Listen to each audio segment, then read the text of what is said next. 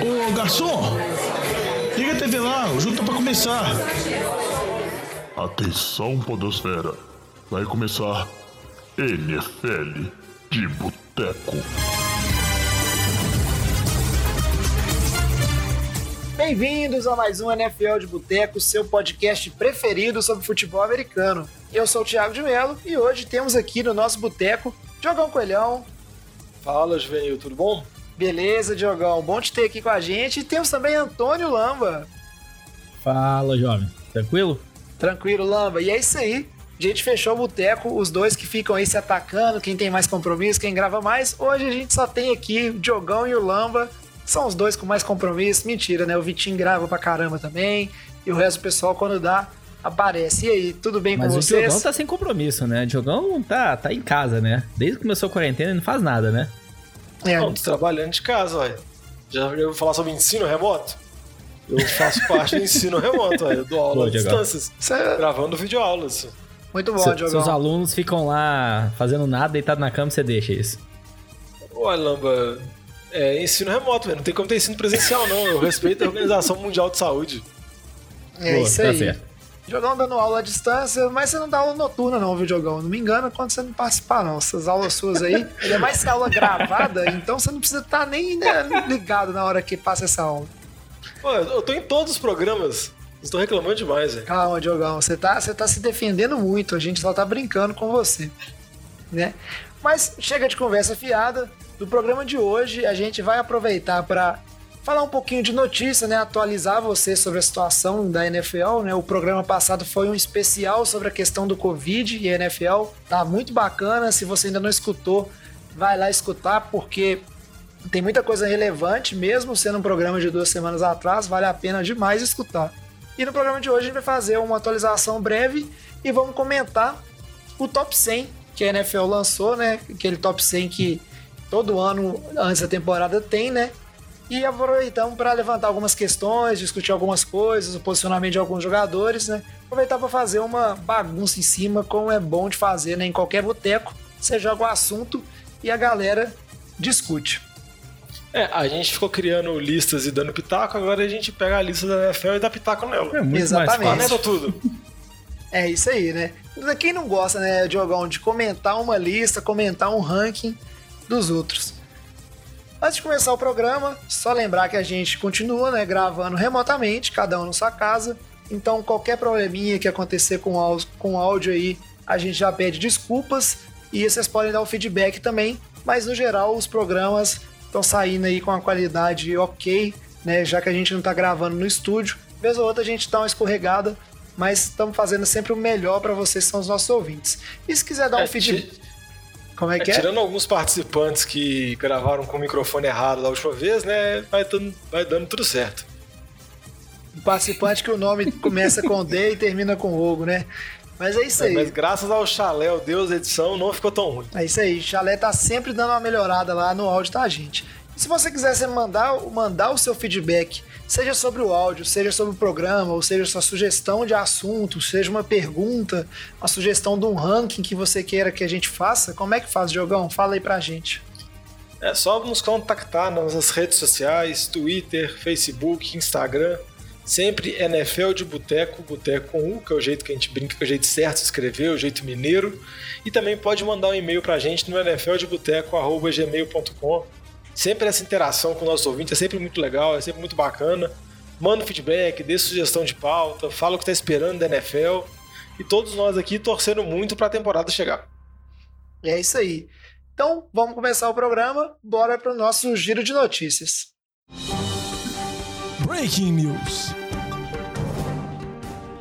Para começar a falar de notícias aqui, vamos primeiro é, atualizar como é que está a situação do, do Covid, né? E, bom, a gente tem acompanhado nas últimas semanas que vários jogadores eles estão é, optando por não participar da temporada, não jogar, né? Eles estão comunicando os seus re- respectivos times que eles não vão jogar nessa temporada. E a gente resolveu trazer aqui, né, falar um pouquinho disso e como é que isso funciona. Se você não está muito por dentro, eu vou tentar explicar brevemente aqui. Né? A NFL fez um acordo com a Associação de Jogadores da NFL, como é que funciona essa questão de training camp, como é que seriam as regras, etc, de segurança. E dentro do acordo previsto, uma das coisas previstas é que os jogadores eles poderiam optar por não participar da temporada por conta da pandemia. E aí como é que isso funciona? A gente normalmente recebe a notícia só que o jogador ele não vai, né, optou por não jogar, mas tem categorias. O jogador ele pode optar de maneira voluntária porque ele não concorda com a temporada, ele não quer assumir algum risco, mas ele não está numa categoria de quem é, vamos dizer assim, ele tem alguma doença, alguma coisa que Grupo propicie, né? Grupo de risco, muito bem, Lamba.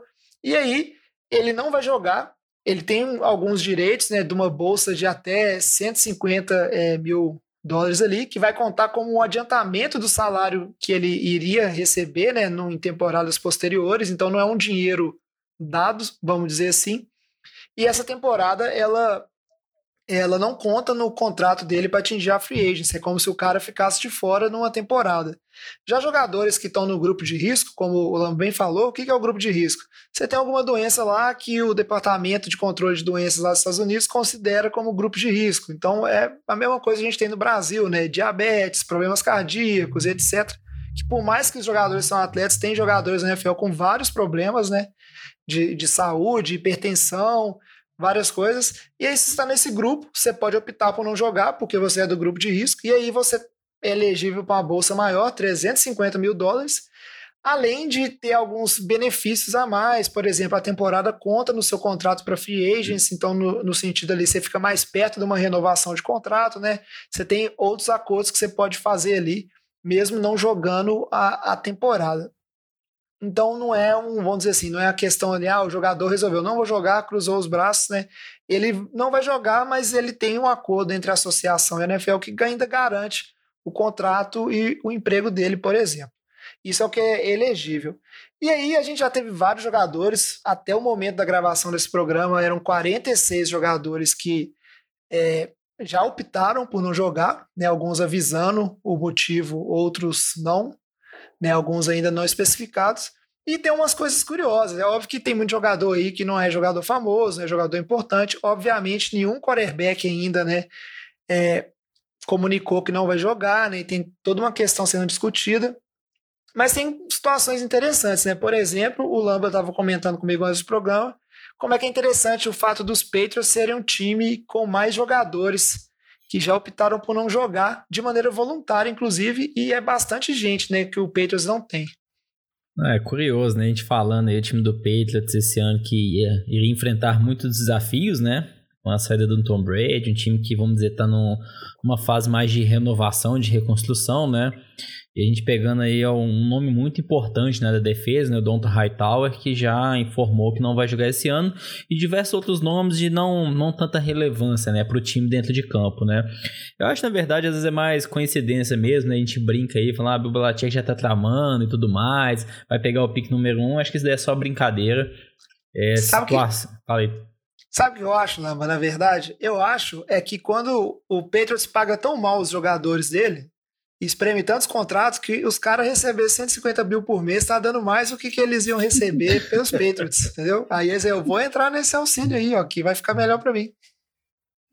Mas eu ia comentar falando dos Patriots, por exemplo, o right tackle, o Marcus Cannon, ele já teve câncer, então ele entra nesse grupo que tem comorbidades, que é do grupo de risco, então ele está afastado. Por exemplo, o Hightower, ele até ouviu uma declaração dele que ele fala que ele já recebeu muito dinheiro em contratos anteriores com o Peito, ele é um jogador já veterano, então ele acredita que ele deve ficar esse ano fora. E muito você vê que tem narrativas, muitas vezes eles não são do grupo de risco, mas eles têm familiares muito próximos, às vezes mãe, mulher, filhos, e eles vão ter que convívio direto com eles. Então, em vez de abrir mão deles terem seis, sete meses de convívio com a família, eles preferem abrir mão da temporada da NFL com esse tipo de resguardo.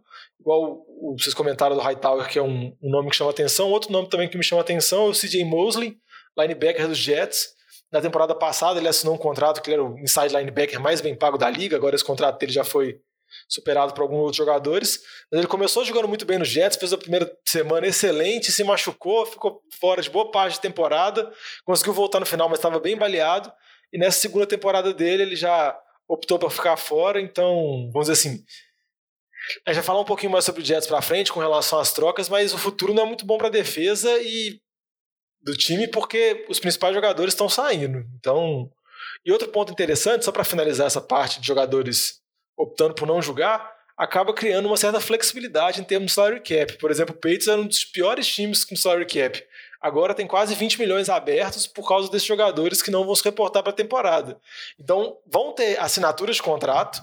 Por exemplo, já veio um Clown que não assinou com ninguém agora. Ele já é especulado nos Patriots, sendo que há um mês atrás não se passava pela cabeça que os Patriots não tinham espaço no cap para fazer isso, mas os times vão ter que repor os jogadores. A gente não sabe como que vai repor, porque o mercado já estava fino, todo mundo já assinou com todo mundo, então já não tinha tantos, tantos jogadores assim, tantas ofertas eles poderem selecionar, mas vai ter alguns movimentos agora, porque esses jogadores não se reportando vai dando espaço no, cap, é, até para trocas. Esse tio Bill não dá ponto sem nó, né, Diogão? Tudo é sempre tem um lado positivo. Mas é isso aí. Aí tem a lista, é fácil achar essa lista aí é, na internet. Ela tende a, a crescer, mas ela tem um limite para crescer, porque foi anunciado pela NFL que até quinta-feira agora, então, no caso aqui, deixa eu conferir no calendário, quinta-feira, dia 6, né, às quatro da tarde lá, é o horário limite, assim, para os jogadores anunciarem, para não ficar essa coisa, vai entrar, não vai. E a gente vai ter que ver como é que isso acontece, porque mesmo depois desse prazo, e se um jogador resolver que não vai jogar, ele não vai estar coberto por esse acordo, mas isso pode acontecer, né? E a gente esperava que com o início dos training camps talvez ia ter notícia de jogador com, com Covid, outras coisas, mas a NFL está cercando bem esse assunto. O que acontece é que ela tem uma, uma injury reserve lá, né, uma lista de jogadores machucados, por assim dizer, que cobre também jogadores com Covid. Mas aí, no caso, o jogador pode ser colocado lá se ele tiver sido diagnosticado com Covid ou se ele tiver contato com alguém que foi diagnosticado. E isso não é informado, então a gente não consegue saber de fato, né, a não ser que vaze informação se um jogador ele testou positivo ou não. E para a gente entender como é que está essa questão da NFL, fala um pouquinho para a gente, Diogo, o que está acontecendo nas outras ligas também e aonde que a NFL está diferindo, por exemplo, da NBA, né, da MLB. É, a gente vai falar dessas duas ligas, a Liga de Beisebol, a Major League Baseball e a NBA. Começando primeiro a falar da Major League Baseball, porque eu acho que ela é a mais parecida com a NFL, porque ela não está sendo. não está acontecendo no esquema de bolha, ou seja, está acontecendo. Os times estão localizados nas cidades, estão viajando para fazer os jogos. E a Major League Baseball está vivendo essas últimas duas semanas, semanas muito turbulentas, porque está tendo vários jogadores diagnosticados com Covid. Por exemplo, o time do Marlins teve mais de 15 jogadores, junto com a comissão técnica, que foram diagnosticados, precisou os jogos do Marlins serem adiados, o Marlins ainda não voltou a jogar. O jogo do Philadelphia Phillies, que tinha sido contra o Marlins, que ia jogar contra o Yankees, também foi adiado, porque até saiu o resultado de Filadélfia dando ok para os jogadores, teve esse período. Agora teve o St. Louis Cardinals, o time também que tem vários jogadores que estão testando positivo para a Covid-19 fica meio complicado. Sai algumas notícias falando sobre que esses jogadores não estão respeitando tanto isolamento, que esses jogadores estão indo para bares, que os jogadores do Cardinals foram para cassino. Mas acaba sendo uma situação muito complicada porque a gente sabe da realidade, a gente sabe tanto que o vírus ainda está disseminado nos Estados Unidos e a gente sabe a facilidade de propagação dele. Então, muitas vezes, se um pega e leva para dentro de um vestiário, para dentro de um hotel que está confinado, acaba se espalhando muito. Então, a Major League Baseball está sofrendo muito. Tem muitas dúvidas com relação a isso, porque se um time está adiado, a temporada já é uma temporada reduzida de 60 jogos, se o time toma, vamos dizer assim, duas semanas por causa dos jogadores que se testaram positivo, adia jogos de duas semanas, você está interferindo quase em 20% da temporada, então impacta bastante. E fica a dúvida agora, como que a Major League Baseball vai se, se comportar, se vai adiar, se vai suspender a temporada, mas na, apesar dos trancos e barrancos, está indo. É, e vamos Já, Pode falar, Diogão. Eu ia falar, eu falar só da, da NBA. A NBA está acontecendo em um esquema totalmente diferente no esquema de bolha. Em Orlando, tiveram alguns jogadores que furaram a quarentena, saíram da bolha, foram afastados, estão tendo que fazer outro novamente o isolamento. Mas com relação ao funcionamento, está funcionando muito bem. Eles têm, acho que as, as testagens nas, na última semana teve 100% eficaz, nenhum jogador, nenhum membro de comissão técnica, nem juiz foi testado como positivo e os jogos estão acontecendo normalmente. Óbvio que são menos times, porque a NBA restringiu o número de times, porque já estava no final da temporada, e os elencos são bem menores. Então você consegue controlar isso num único ambiente, que não é a realidade da NFL. Mas para mostrar a dificuldade e que talvez a NFL vai tentar alguma adaptação do que tentar a temporada normal só. Então a gente vai ver como que vai ser. E todas as informações dos outros esportes são importantes para a NFL tomar as decisões. Exato. A gente vai observando aí nas próximas semanas como é que a NFL vai usar né, o que está acontecendo no beisebol para talvez decidir por adiar a temporada em algumas semanas. Vamos, vamos ver porque a situação nos Estados Unidos é complicada, igual o Brasil, é um país de território, na extensão territorial muito grande.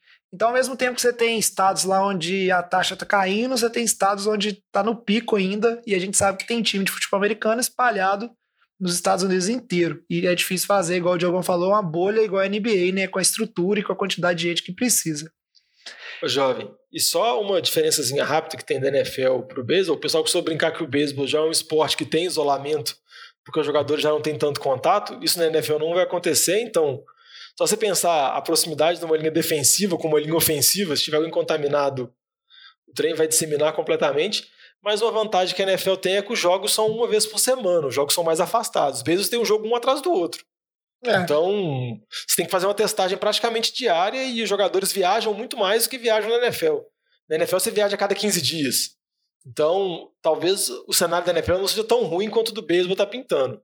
É. Tem diferenças que a gente tem que levar em consideração. Vamos acompanhando isso aí, a gente vai estar sempre informando. E para saber um panorama geral dessa questão do Covid na NFL, escutar o episódio passado, como eu disse lá no início, vale muito a pena. Seguindo aqui com as notícias, agora fora desse âmbito de pandemia, NFL, vamos falar um pouquinho de movimentações, né? A gente teve algumas negociações, algumas trocas e alguns contratos aí também, né, sendo feitos, sendo estendidos. E aí aproveitar que hoje o homem especialista em contrato, né, o cara que sabe tudo dos contratos, o Antônio Lamba está aqui com a gente. Vou pedir o Lamba para comentar para a gente o que, que aconteceu, Lamba, de interessante movimentação nas últimas semanas.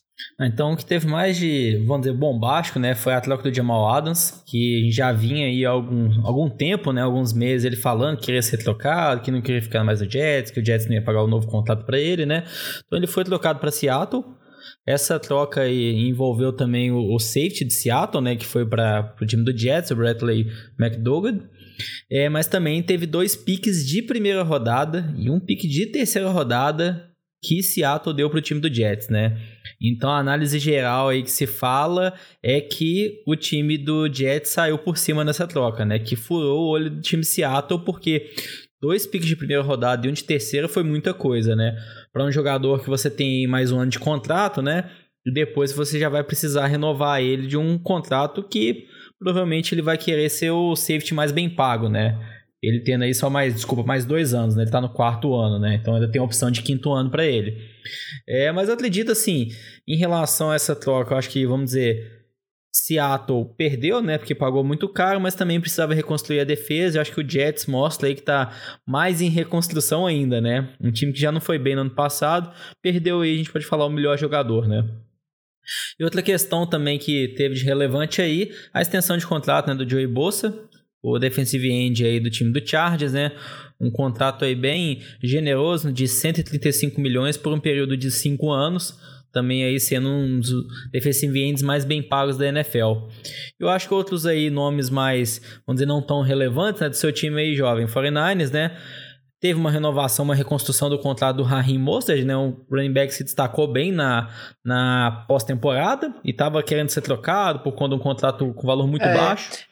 Eu só não concordo com isso aí que tá na pauta falando que sem novela, porque ele fez um draminha, né? Falou assim, não. Ah, mas não deu muito certo, não.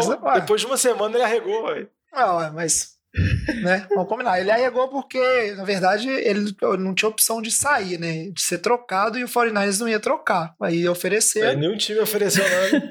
é, e outro nome aí, né? Também o 49ers contratou agora, né? Mas esse daqui tá na pauta, mas nem queria falar, né? Jordan Reed, né? O Tyrene, que vive lesionado, joga aí dois jogos por ano, quatro jogos por ano e machuca, machuca, machuca, né? Então não, não muito destaque não, viu? Não, Lapa, vai dar uma consultoria pro DM. Eu tô precisando dar uma reforçada no DM, traz um especialista. Jordan Reed conhece tudo de departamento médico é, Washington. É uma boa, é uma boa opção mesmo. E outro só um, um nome aí, já um jogador bem relevante, né? O Ngakwe, é, defensive end do time do Jaguars, que tá jogando esse ano com a franchise tag, né? É, não se apresentou, tá. não assinou a franchise ainda e tá nessa discussão aí se ele vai ou não ser trocado, né? Tá bem uma incerteza por conta do Ngakwe é um ótimo jogador. É, teoricamente, ele nem tá de holdout ainda, porque ele nem tem contrato, porque ele não assinou. E o interessante dele, associando com a troca de Seattle, que ele era um nome muito especulado para ir para Seattle, porque é uma posição que Seattle tem muita carência, que é a posição de Ed Rusher para pressionar o QB, e Seattle acabou fazendo um movimento para pegar um safety, que por mais que você olhar o Jamal Adams, ele tem estatísticas relevantes de sec, ele, ele é importante de jogo, mais que não é a característica preponderante dele, mas acaba não suprindo a principal necessidade de Seattle. E dizem as más línguas que Seattle nem ofereceu tanto na troca pelo lado de Seattle, porque Seattle não, faz pique bom na primeira rodada mesmo. Os últimos todos os piques de primeira rodada de Seattle foram uma tragédia. Quando eles não trocam para trás, eles selecionam jogadores totalmente aleatórios, então as más línguas dizem que eles nem estão perdendo tanta coisa assim. Eles estão pegando Jamal Adams porque eles vão gastar o resto em porcaria. É, não, você tem um ponto bem, bem pertinente mesmo. Eu acho só um outro destaque rápido, o Javedon Clown, né? Que é um jogador que estava em Seattle no ano passado, né? Um defensive end que até hoje não, não assinou, né? Até que o Diogão tinha comentado antes ainda, né? Né, certeza aí pra onde que ele vai também. É um, um ex-jogador que às vezes pode ficar no time de Seattle também, né? A gente não sabe. É. E a outra coisa que eu queria falar, que eu até comentei mais cedo no programa quando eu falei do CJ Mosley, eu acho que mostra a clara necessidade que a temporada do Jets vai ter e que o Adam vai ter a pressão que vai ser, que o objetivo dele primordial vai ser desenvolver o Sam Darnold. Porque o time já perdeu peças, o time não tem aspiração de chegar aos playoffs. Eu acho que o único objetivo dele é conseguir desenvolver o ataque e melhorar o Sam Darnold, assim. E o time está claramente, o Douglas, o General Manager que chegou a temporada passada, ele tá, ele tá pegando o pique de draft, ele não tem nenhum relacionamento com a Danguês, não foi ele que o contratou. Então, se a temporada for mais ou menos ruim, ele vai partir para uma reconstrução total, mesmo com os piques de draft que ele tem, o QB novo e tudo mais. É, para mim a briga do Adam Gaze essa semana, essa temporada aí é ver se ele consegue terminar a temporada com o cargo dele de head coach é, no time do Jets. Que eu, eu, eu acho mais provável o Greg Williams assinar de novo como treinador interino. É, não, não é fácil ser torcedor do Jets, viu? Vou te falar isso. Quando pensa que vai melhorar, a coisa desanda de novo, né? Basta uma temporada. Mas agora chega de falar de notícias e vamos para a pauta principal, que é falar, comentar o top 100 da NFL. Ô Fábio Júnior, todo mundo traz aquela porçãozinha de batata frita e uma cerveja gelada para nós. E aí, antes de começar o top 100, explicar como é que é feito esse top 100, Aproveitar aqui também para mandar um abraço lá, agradecer o nosso ouvinte, Thierry Oliveira, que mandou um inbox para a gente lá no nosso perfil do, do Instagram, arroba NFL de Boteco, Boteco com U, como o Diogão falou no início lá. Mandou comentando do top 100, perguntando, sugerindo se a gente ia fazer uma coisa, né? A gente já pensava um pouquinho e aí o fato dele ter mandado isso só fez a gente ter certeza que é um tema interessante, relevante. Então agradecemos aí a sugestão e vamos falar desse assunto. Antes de começar aqui a a discutir, a explicar né, os pontos que a gente achou interessante. Só para ficar claro, esse top 100 da NFL ele é um ranking que ele costuma gerar muita polêmica entre quem lê, quem é de fora, porque ele é um ranking que ele tem uma formação diferente. Né? Na verdade, ele tem todo ano né, feito esse ranking na NFL, mas ele é feito a partir de votos dos próprios jogadores que na off-season eles fazem ali, né, votando baseado na temporada anterior, quem que é o, essa lista do top 100. Então é uma lista de jogadores votando em jogadores, e aí vai desde os jogadores mais relevantes, né, os titulares e as, e as estrelas, até o cara lá que só entra no Special Teams também, ele tem o voto dele. E aí, compilando esses votos, é formada essa lista do, do top 100. É, no fato de ser jogadores não tira um pouco do prestígio, porque todo ano é divulgado, né? E é bem falado assim como é que mudou o ranking, etc. Mas talvez assim ela gere polêmicas porque não, não existe talvez uma análise técnica, vamos dizer assim, ou uma, né, um raciocínio lógico em algumas das escolhas, né? Às vezes é só um cara que os jogadores gostam, né? Ou são impressionados com eles, não necessariamente só em campo, mas com outras coisas, né? E aí, para a gente começar a discutir esse top 100, nós não vamos passar aqui, porque não tem condição de passar 100 nomes aqui, tá fácil ter na internet, depois nos perfis também da NFL. Vou republicar lá no perfil do NFL de Boteco também no Instagram para ficar fácil. Mas a gente vai querer comentar alguns pontos que a gente achou interessante. E aí, se você quiser a lista, você acha aí na internet, facinho, pra você ir acompanhando. Como toda discussão boa, ela começa por quê? Por quarterback, né? Quem não gosta de falar de quarterback? E aí vamos falar primeiro dos quarterbacks que foram elencados lá, né? E a gente teve é, os seguintes quarterbacks no, no, top 100. Vou passar a lista rapidinho aqui antes de comentar. O Lamar Jackson, que ficou na primeira posição no top 100, né? Russell Wilson na segunda, Mahomes na quarta, Aí já caindo do top 10, tivemos o Breeze na 12, o Brady na 14, o Rodgers na 16 e o Watson, deixou o Watson, na 20. E aí já na, quase na metade de baixo de medir na posição 43 e o Deck na 46. O Kirk Cousins na 58, o Tannehill na 68, o queridinho do Lambo, Josh Allen na posição 87, entrou no top 100, né?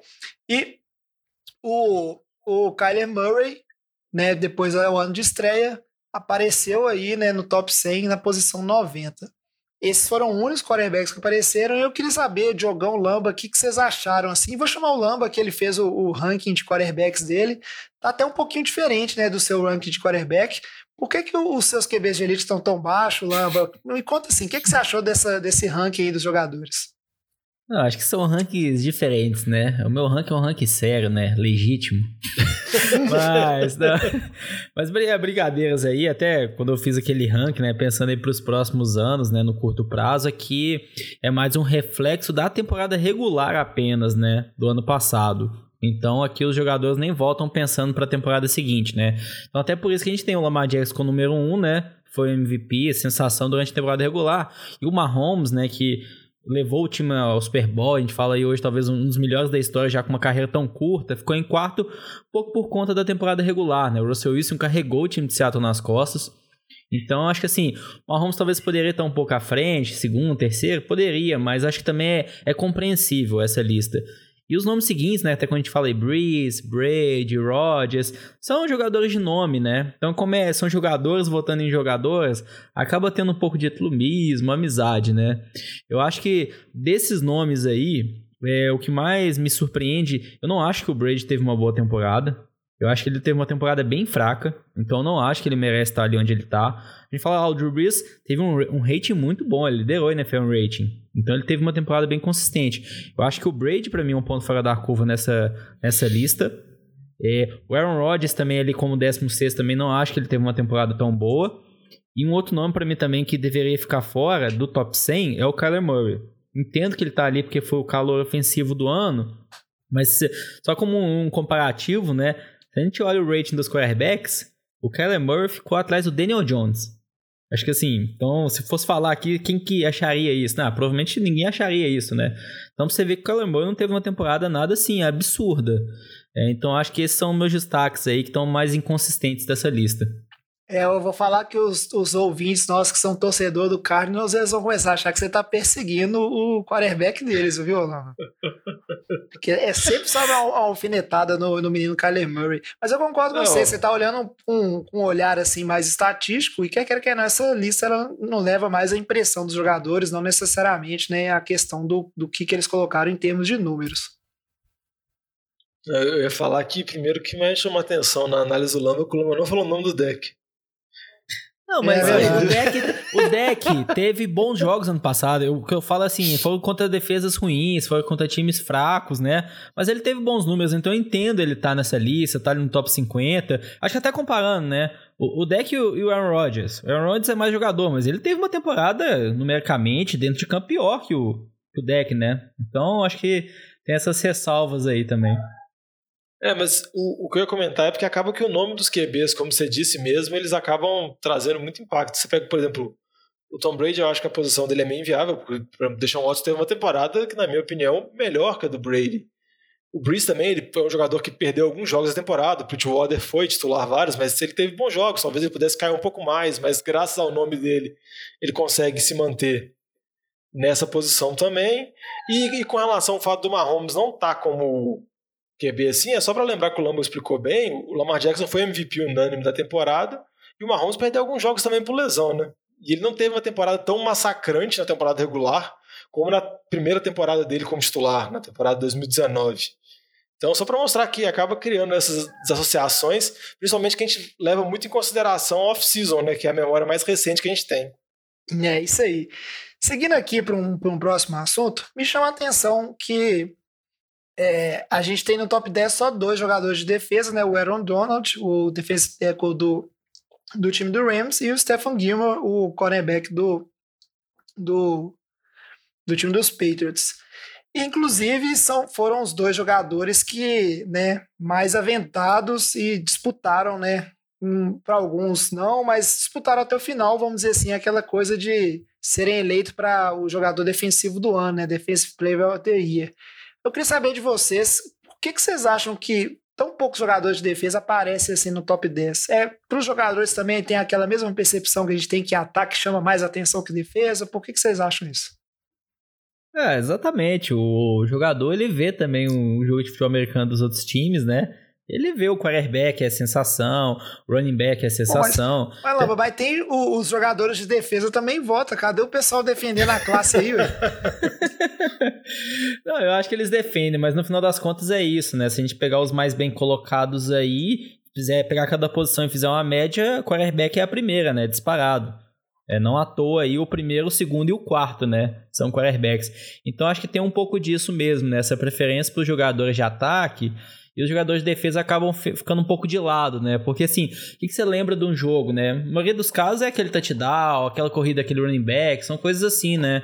É uma interceptação, são poucas situações, né? Então não ficam tão memoráveis, né? Por isso que chama, por exemplo, muita atenção o Aaron Donald, que no ranking de 2019 ele foi o número um, o principal jogador da NFL, um jogador de interior de linha para mostrar o tanto que os jogadores temem ele, que os próprios jogadores votam, sabe o tanto de impacto que ele causa no jogo, assim, de ter que bloquear ele com dois jogadores, três jogadores e coisas desse tipo. E o Gilmore só, vamos dizer assim, dá, dá mérito a uma temporada dele que foi maravilhosa, que ele até foi o jogador de defesa do ano, assim, e foi de uma defesa dos Patriots que foi muito dominante durante boa parte da temporada, ele era o principal destaque por ele estar anulando os passes que jogadores que estavam marcando. Então eu acho que acaba. O jogador de ataque chama um pouco mais atenção, mas esses jogadores de defesa acho que vale a pena destacar eles, porque eles são muito dominantes. A gente sempre costuma falar do Aaron Donald e essas listas você pode olhar de 2019, 2018, 2017. O Aaron Donald sempre está muito bem ranqueado para mostrar a dominância que ele tem no jogo.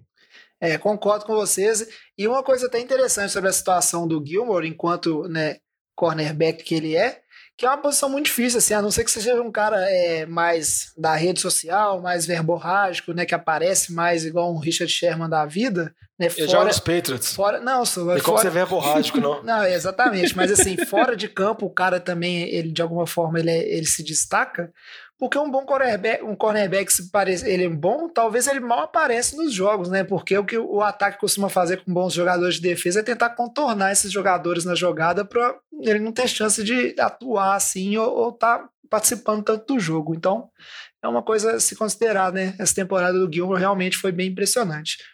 Seguindo aqui, né, para um próximo assunto, vamos dizer assim, a gente teve lá do, é uma coisa interessante falando né, falamos aí do Donald e do Stephen Gilman, um, né, um, um jogador de pass rush e um cornerback. Mas se a gente pegar ali os 10 primeiros jogadores de defesa que eles aparecem, mesmo os que são classificados como linebackers, né, não são jogadores de linha defensiva, ou eles estão envolvidos no pass rush, porque são lead rushers, ou são linebackers que fazem mais pass rush né, do que o resto da, das jogadas ali, estão sempre pressionando QB, ou eles são cornerbacks, que aparentemente reflete bastante. Acho que a gente pode pôr o Aaron Donald não é um read rusher, mas ele se destaca pelo tanto de sec que ele faz, né, como é que ele pressiona o QB. E são as posições que costumam ser bem remuneradas nessa essa, hoje na NFL, né? Todo mundo que é um top cornerback, que saiu muito no draft, e todo mundo né, sabe que os, os pass rushers saem lá alto também no draft, né? Os melhores. Vocês acham por que, que tem essa, esse reflexo na lista também, Jogão? É uma posição que aparece mais? Por que, que dos dez primeiros assim estão nessa posição? É, são o que o pessoal costuma falar, os analistas falam de posição premium, assim, são as posições mais valorizadas. Igual, porque você conseguir achar um edge rusher assim que consiga destruir a linha ofensiva, que consiga colocar pressão, é um jogador muito raro, é um talento muito bruto. E numa liga que é cada vez mais voltada para o passe, esses jogadores que que pressionam o QB ou que conseguem marcar o passe, no caso de corner, são cada vez mais valorizados. Você vê cada vez os times mais dão passes, cada vez os times fazem jogadas ofensivas utilizando mais alvos em campo. Então, os QBs, temporada após temporada, vão colocando números impressionantes de jardas. Então, tem uma preocupação cada vez maior em marcar o passe. E a gente acaba vendo que algumas posições são privilegiadas. Se você olhar em termos de salário, igual você comentou, em termos de seleção do draft, sempre esses edge rushers, sempre cornerbacks são mais valorizados que, por exemplo, os linebackers e safeties. E é interessante que nos 10 jogadores de defesa que aparecem na lista, só aparecem dois jogadores dessa posição, que no caso é o Jamal, o Jamal Adams e o Bob Wagner. Ambos agora estão em Seattle, o Jamal Adams foi trocado. Que é até um ponto interessante que eu chamo a atenção, que Seattle está montando o time de maneira totalmente diferente da maioria dos outros times da NFL. No mínimo eles ortodoxa, tão, né? É, no mínimo ortodoxa, sim. Eles estão valorizando um inside linebacker, que é o Bob Wagner, que é o melhor da liga, se não um dos melhores, tem o melhor contrato. E agora eles estão trazendo o Jamal Adams e vão pagar uma bala para eles, como o Lamba disse, na, pró na próxima extensão de contrato dele. Eles estão fazendo a troca para pagar. Então você vê que o time o que eu acho interessante para falar é que não existe uma regra, não existe uma receita correta. Você tem que se adaptar aos jogadores. Assim. Você pode questionar um pouco, o torcedor de Seattle queria que fizesse a troca pelo Engaco e não pelo Jamal Adams, que talvez fosse uma posição que seria afetaria mais o desempenho do time, melhoraria mais, mas você tem que se adaptar aos jogadores. Então, eles têm jogadores top dessa posição, eles vão valorizar elas. Ah, até complementando aí, é essa questão. Se a gente olha hoje no NFL, os nove jogadores de defesa mais bem pagos, né? São todos essa posição de edge rush, né? É o Joey Bosa, né, que a gente comentou antes, é o mais bem pago hoje, né? O salário médio de 27 milhões, isso olhando o salário médio, né? Aí depois é Miles Garrett também, que renovou recentemente, Khalil Mack, Aaron Donald, Max Lawrence e uns outros aí na lista, né? São os nove primeiros, todos edge rush, né? E no draft esse ano, os dois primeiros jogadores de defesa escolhidos, né, com pick número dois, foi o Chase Young, um edge rush pelo time de Washington, né? Washington Football Team.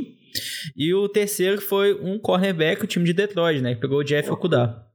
Então, assim, Isso bem é... mostrando a necessidade e a importância dessas posições nas defesas hoje. É, só se olhar, por exemplo, aquelas médias salariais de tag, você vê que o jogador ser classificado como. Até que tem sempre aquela discussão se o cara é classificado como defensive end ou classificado como linebacker, porque dependendo da classificação, o salário dele é maior ou menor, mas acaba que essas posições têm salários maiores mesmo, de edge rush, igual o Lamba comentou, de cornerback, do que outras posições que a gente analisa. É verdade. Continuando aqui, já que a gente está falando de defesa, outra coisa que chama atenção é o nome de um jogador, Shaquille Barrett, que é um outside linebacker do Tampa Bay Buccaneers. Ele liderou a temporada passada em sacks com 19 sacks e meio. Isso é muita coisa, 19 sacks e meio. Mas ainda assim ele ficou na posição 32, atrás de quando a gente coloca jogadores aí, né, que são desses que fazem muito sacks, né, que trabalham com a pressão. Ele ficou atrás, por exemplo, do TJ Watt, do Khalil Mack, né, do Von Miller, do Chandler Jones, do Cameron Jordan. São jogadores aí que a gente sabe, já conhece de nome, eu falei todos aqui. São jogadores, por exemplo, que eu não falei nem equipe, que eu acho que a maioria dos nossos ouvintes sabem em que time que jogam esses jogadores, né? Eles são bem conhecidos, vamos dizer assim. Por que, que vocês acham que isso acontece? Né? Se eu for colocar mais um, alguns dados aqui, o o Shaquille Barrett, por exemplo, em termos de tackles é, para perdas de jadas, ele ficou atrás só do Aaron Donald, né? Que são tackles é, depois da linha de scrimmage, faz o ataque ter jadas negativas, né? Isso aí é bastante coisa, vamos dizer assim. Nós não estamos falando de sec, né? Nós estamos falando isso aí acontece contra um jogo corrido normalmente. Então, um cara que botou números impressionantes. E por que que você acha aí, por exemplo, Lamba, que ele fica tão atrás de outros jogadores que ele foi melhor? Você é um cara de estatística aí, você acha que é nome? A conta do Instagram dele não está sendo gerenciada direito? O que, que você acha?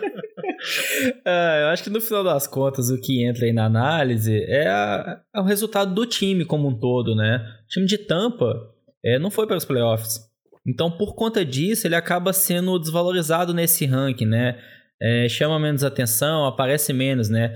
Até o, o, caso que a gente falou antes do Drew Brees, né? Que foi o quarto quarterback, né? Tá lá em cima, o time do Saints foi para os playoffs, beleza, perdeu. Então, assim, eles pesam muito isso. É a mesma coisa. que por exemplo, a quantidade de jogo que o, esse jogador tem no prime time talvez influencia, porque a gente sabe que jogo de prime time são só dois times e o resto dos jogadores estão tudo em casa, pode assistir, né? Tem tempo para ver. Às vezes você tá num time que vai estar tá só ali domingo, uma hora da tarde, também fica mais difícil. É, acho que sim, isso com certeza pode influenciar, mas pensar assim, isso é a votação dos jogadores, né? Então ele tá julgando, ele não tá vendo o jogo na hora, né? Mas é, às vezes é o que repercute mais depois nas notícias, é o jogo de prime time, né? O, o jogo mais emocionante, aquele time que foi os playoffs, que aquele jogador contribuiu, né? O time de Tampa fica um pouco esquecido, né? Do tipo assim, ah, não foi pros playoffs, né? Ah, que o Red jogou lá, beleza, mas o time não foi pros playoffs, então não importa muito, né? E E eu acho que influencia muito também é a carreira do jogador, igual o jovem comentou. Não tem como o cara, na hora da votação, desassociar e pensar exclusivamente na temporada de 2019. Ele acaba levando em consideração vários fatos. Assim, ele sabe que dos edge rushes, o Von Miller e o Khalil Mack são os melhores da liga. Assim.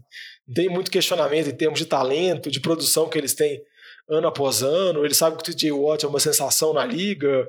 O Chandler Jones vem produzindo números excelentes ano após ano. E o Shaquille Barrett teve a temporada da vida dele a temporada passada. É Ele é verdade. que nunca produziu muita coisa. Ele até jogou em Denver um tempo com o Von Miller, ele era reserva, vamos dizer assim, fazia parte da rotação dos jogadores de dos edge rushers de Denver. Ele teve a temporada da vida dele em Tampa e mesmo assim Tampa nem pagou um grande contrato para ele, deu só a franchise tag e eles estão querendo pagar para ver mais uma vez, não, não. Vai lá, joga mais uma bem, bem mais uma vez essa temporada que aí a gente te paga.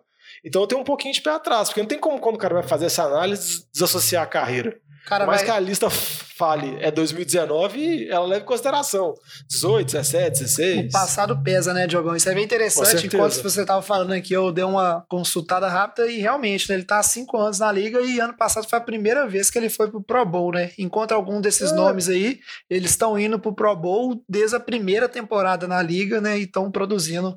Não, vários al- anos. Alguns desses já são sensação quando eles foram draftados. Exatamente. Eles já chegam com, com grande estofo, assim.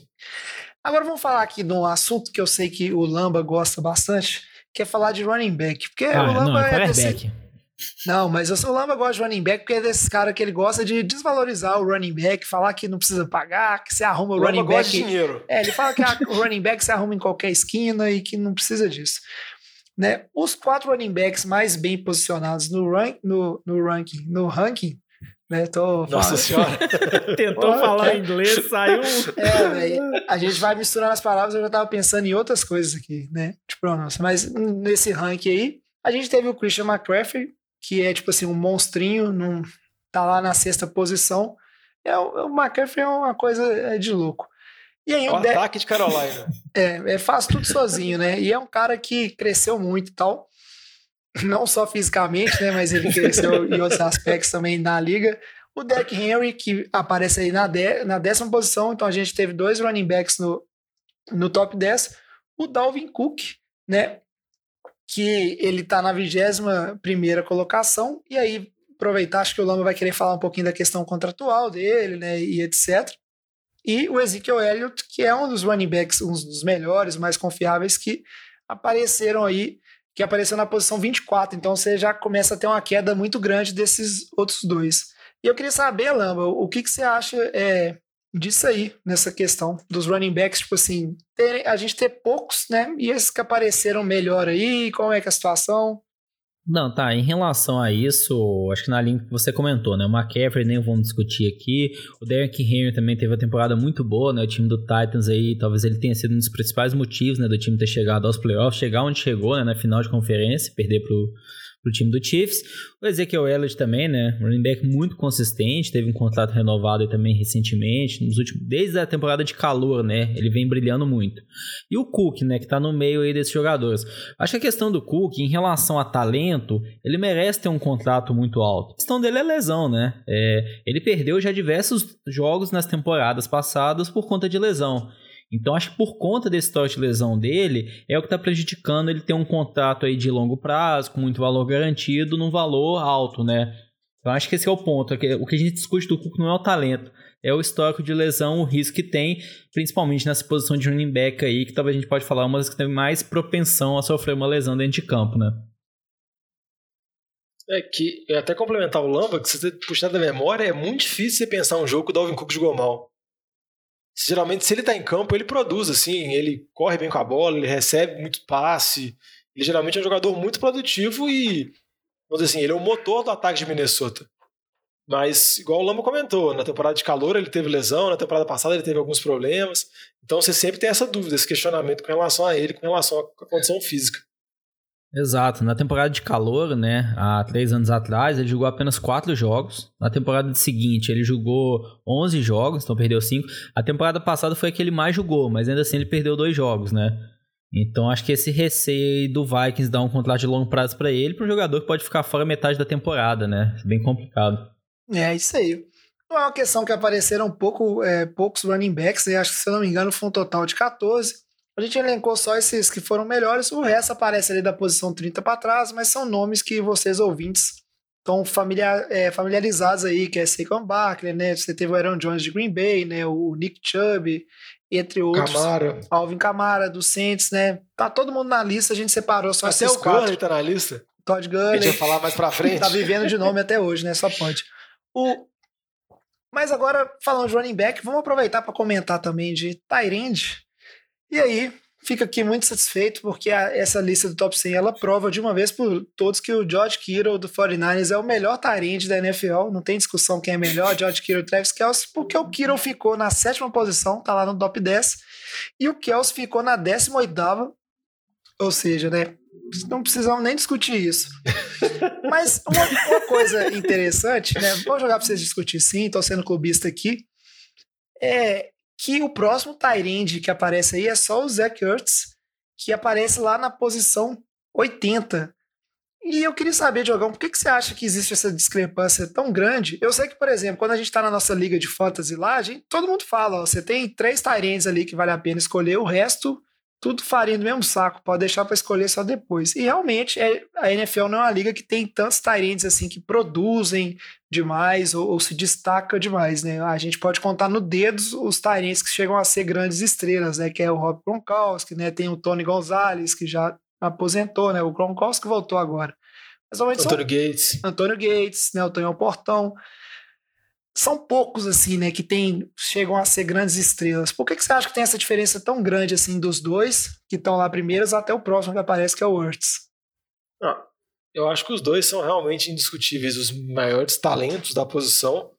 Eu acho que o Hurts, em rankings antigos, em temporadas antigas, já teve mais próximo deles, ou seja, já disputou mais próximo desse top 2, mas eu acho que, em virtude do crescimento do Dallas Goddard em Filadélfia, e também o fato de Filadélfia ter convivido com várias lesões na temporada passada, assim, que vamos assim, destruíram o ataque do Eagles, eu acho que acabou caindo um pouco o rendimento do Hurts, ele não teve uma temporada tão impactante na comparação com o Kittle e com o Kelsey, que acabou, vamos dizer assim, criando esse abismo entre eles, porque se a gente pensar assim, o Kelsey joga com o melhor QB da liga, um dos ataques mais poderosos, então ele vai produzir muitos números, vai produzir muita estatística, vai receber muito passe, e o Kittle é um Thailand assim que ele é mais completo que o Kelsey.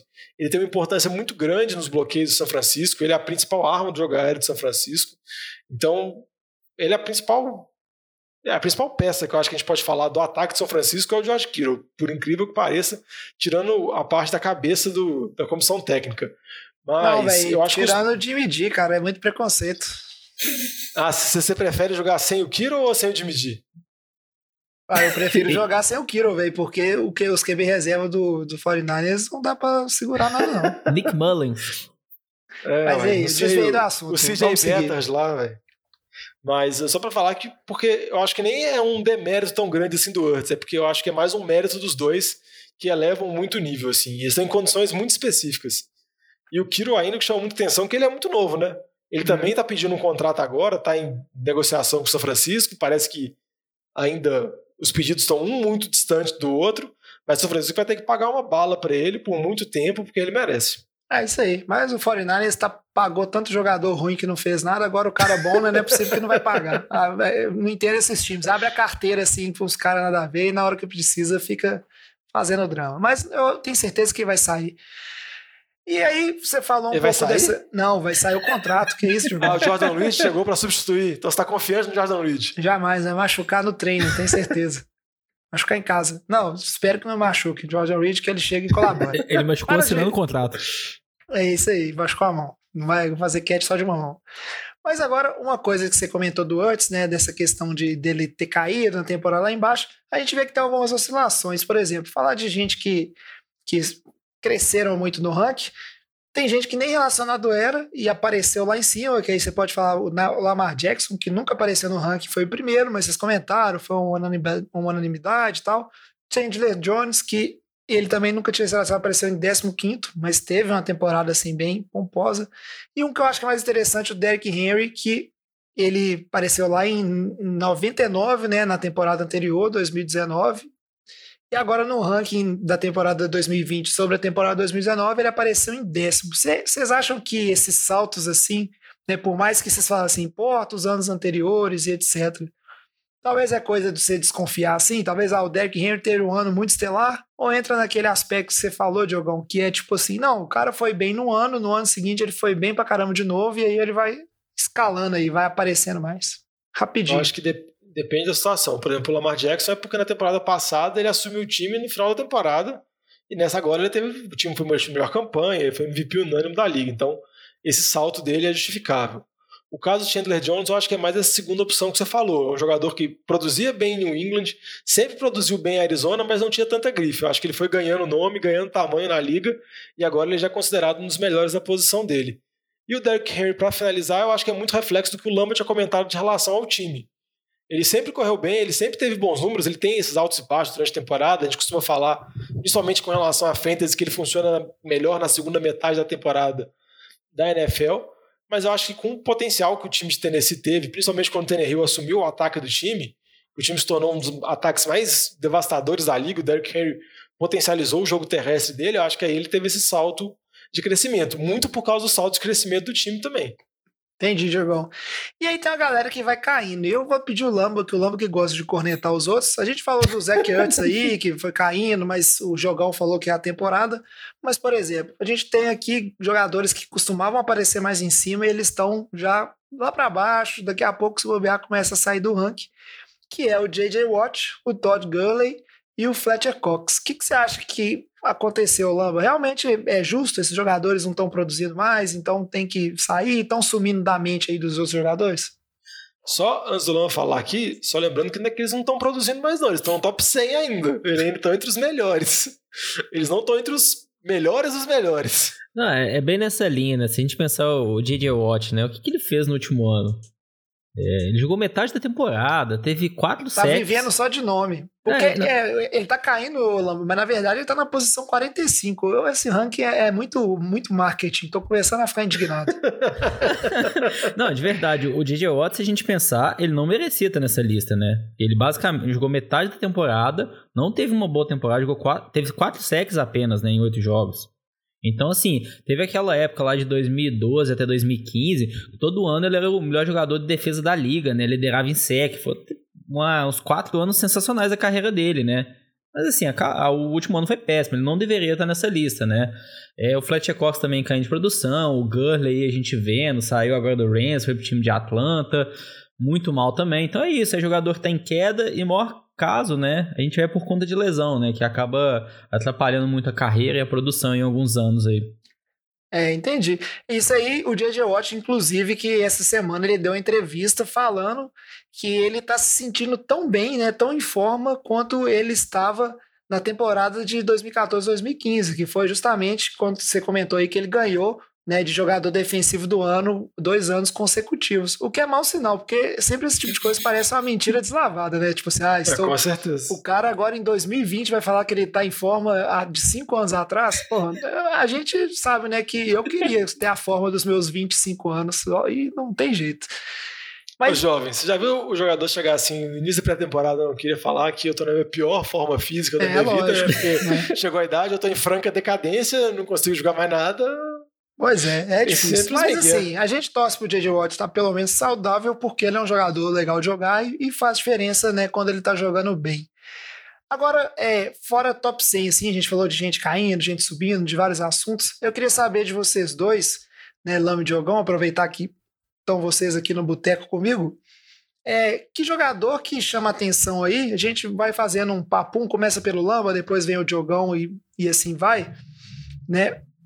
O jogador, assim, algum jogador que vocês acham que não apareceu no top 100 e que vocês sentiram falta, vocês passaram o olho na lista e falaram assim, pô, faltou fulano, cara, esse cara é bom jogador, né? Começa aí pra gente, Lama. Ah, para mim um nome que chama muita atenção não tá aí é o Kenny Golladay. É, o Kenny Golladay, o receiver do, do time do Lions, ele liderou os receivers em touchdowns e boa parte da temporada o Matt Stafford estava fora, né? Então ele jogou lá com o Jeff Driscoll, terceiro QB, e mesmo assim chegou à marca de 11 touchdowns, passou de mil jardas, né? Então acho que assim, ele é um dos melhores receivers da NFL. Não é lá um top 3 ainda, igual uns outros nomes que a gente fala, né? Mas a gente pode considerar como um receiver de elite, sim, um receiver dominante. Ele merecia estar nessa lista top 100 aí, pelo desempenho que ele teve na temporada passada e por todo o potencial dele também, né? É, o, o que eu acho que vale a pena destacar, até fazendo uma pequena homenagem ao Vitinho aqui, é o Carson Wentz, QB de Filadélfia. Ele teve mais de 4 mil jardas, 27 TDs. E lembrar que Filadélfia conviveu com sérios problemas de ataque a temporada inteira, várias lesões. Chegou a um ponto de praticamente não ter nenhum receiver saudável, assim, de Josh McCown ser a opção do banco para receiver, que é uma das loucuras que tem, assim. Teve vários jogadores subindo para squad, se tornando opção. Deshaun Jackson ficou fora, o Sean Jeffrey ficou fora, o calouro lá, esqueci o nome dele agora, Artega Whiteside, JJ Artega Whiteside. JJ, é, não jogou praticamente nada, então o Carson Wentz, que muita gente duvidava, falava ah, aquela primeira temporada dele era porque ele era cercado por ótimos talentos, tinha uma linha ofensiva sempre muito boa, mas ele mostrou que ele consegue carregar um time nas costas e conseguiu levar o time dele para os playoffs. Acho que ele merecia estar no top 100. É, Diogão, interessante esse ponto seu. Eu tô, eu tô começando a achar que você é meio puxa-saco do Vitinho, porque sempre que o Vitinho não tá aqui, você faz o papel de defender o time do Eagles. Você sabe, tá sempre falando bem do time do Eagles. Eu vou começar a reparar nisso aí mais. Mas a gente tem tempo para fazer mais uma rodada aqui. Fala um outro nome aí, Lamba. Você tem algum que para jogar pra gente? Ah, um outro nome que posso falar aí é o Joe Mixon. Eu acho que assim, ele jogou num time do Bengals horrível ano passado, ainda assim conseguiu passar de mil jardas, não sei como, não tinha ataque aquele time. E a gente vê que o Gurley tá nessa lista, né? O Gurley nem passou de mil jardas, temporada bem fraca. Ah, fez lá 12 touchdowns, mas porque joga num ataque potente. Então acho que o Joe Mixon merecia muito mais estar nessa lista do que o Todd Gurley. E você, Diogão, você tem mais algum nome que você queria gostaria de colocar? Eu tenho um nome que eu queria destacar, eu vou falar um cara do seu time, pra você falar que eu só elogio o Vitinho. Eu queria falar do Eric Armstead, que eu acho que ele acabou sendo o patinho feio da linha defensiva de São Francisco, com o Nick Bossa, com outros jogadores lá que acabam, que acabam chamando bem mais atenção que no caso do Armstead, mas acho que ele teve uma temporada muito boa na linha de São Francisco, teve DSX, recebeu um ótimo contrato agora, teve o contrato dele renovado. Então acho que dependendo ele poderia aparecer nessa lista top 100, mas ele acaba sendo um jogador mais low profile assim, ele acaba jogando com jogando com outros jogadores que chamam mais atenção. Então acho que ele acaba não sendo tão lembrado assim. E só para falar que na lista original ele ficou na posição 104, então ele ficou pertinho de entrar no top 100. É, e é interessante do Armstead que o time inclusive preferiu renovar, né, e dar uma extensão de contrato para ele e não para o DeForest Buckner, né, que não conseguiria dar para os dois jogadores, né, esse, esse tipo de extensão. Deu um contrato bem Nossa. longo pro pro Armstead e preferiu usar o, o Buckner, né, que era uma das estrelas da linha também, em movimentação para tentar reforçar o time. É, provavelmente o Buckner sairia bem mais caro assim que saiu o contrato que o Colts pagou, mas mostra que o talento do Armstead vale a pena ser considerado também. É isso aí. Muito bom. Agora, como todo, tudo tem que chegar ao fim, vamos para o nosso bloco de encerramento. Mas gostei muito dessa discussão sobre o top 100. Ô, galera, nós estamos fechando a cozinha. Vocês vão querer mais alguma coisa? Para encerrar o programa aqui, vamos aproveitar para fazer, né? Aquele tradicional papo de boteco, aquela última pergunta antes de encerrar a resenha. Inclusive, lembrando a vocês ouvintes que vocês podem sugerir perguntas para o papo de boteco aqui. Elas podem ter a ver com o tema ou não, né?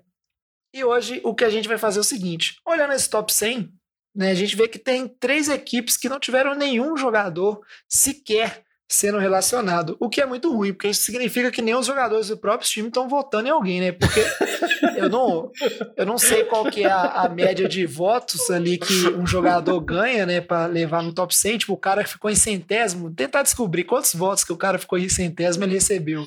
Né, mas... Você tá querendo saber, tipo assim, se os caras combinar, gente, vão todo mundo é, votar em fulaninho como um. número um pra, pra dar pra ter pelo, menos, lá. ter pelo menos um, né? Fazer ali um cartel. Ética, Mas enfim, jovem. e esse. Oh, cara, é uma votação de, de jogadores, não, tem, não, não, tem mal nenhum nisso aí. Mas esses, essas três equipes são o quê? O Miami Dolphins, o Cincinnati Bengals né, e o Washington Football Team. É isso? Falei certo o nome novo? falou, falou. É, porque não é um nome novo, na verdade é um nome provisório, né? Vai se chamar. É a falta de nome. É, o time de futebol de Washington, que vai se chamar aí, enquanto não é decidido o, o nome novo do antigo Washington Redskins. e eles não tiveram nenhum jogador. Então, queria saber de vocês, assim, Diogão e Lamba, né? O Diogão falou por último, agora eu vou pedir o, o Lamba para falar primeiro. A gente vai falar assim, um jogador desses três times que vocês acham que é, eles têm chance, assim, de, nessa temporada 2020, considerando que ela vai acontecer, né, claro, que na lista do top 100 do ano que vem, vocês acham que vai aparecer lá? Quem seria? É, eu vou falar, pegar o time do Bengals aqui. É, eu acho que tanto comentei né, que o Joe Mixon deveria estar nessa lista, mas eu vou falar outro nome. O Joe Burrow, é, quarterback calor. Eu acho que o Joe Burrow chega já pronto para jogar na NFL. Não acho que ele vai ter, não vai ser MVP, nada disso, não. Tem um caminho muito a trilhar. E o time do Bengals ainda tá tem uma defesa muito fraca. Acho que até por isso o ataque vai estar muito dentro de campo, vai pontuar bastante. Acho que o Joe Burrow vai ter um, uma boa temporada de calor. É o candidato ali, talvez um dos favoritos, né? A ser calor ofensivo do ano. É, então aposta aí que ele esteja nessa lista. E você, Diogão? A jovem, minha aposta vai ser no Xavier Howard, cornerback dos Dolphins. Na, na, temporada passada ele ficou fora boa parte da temporada por lesão.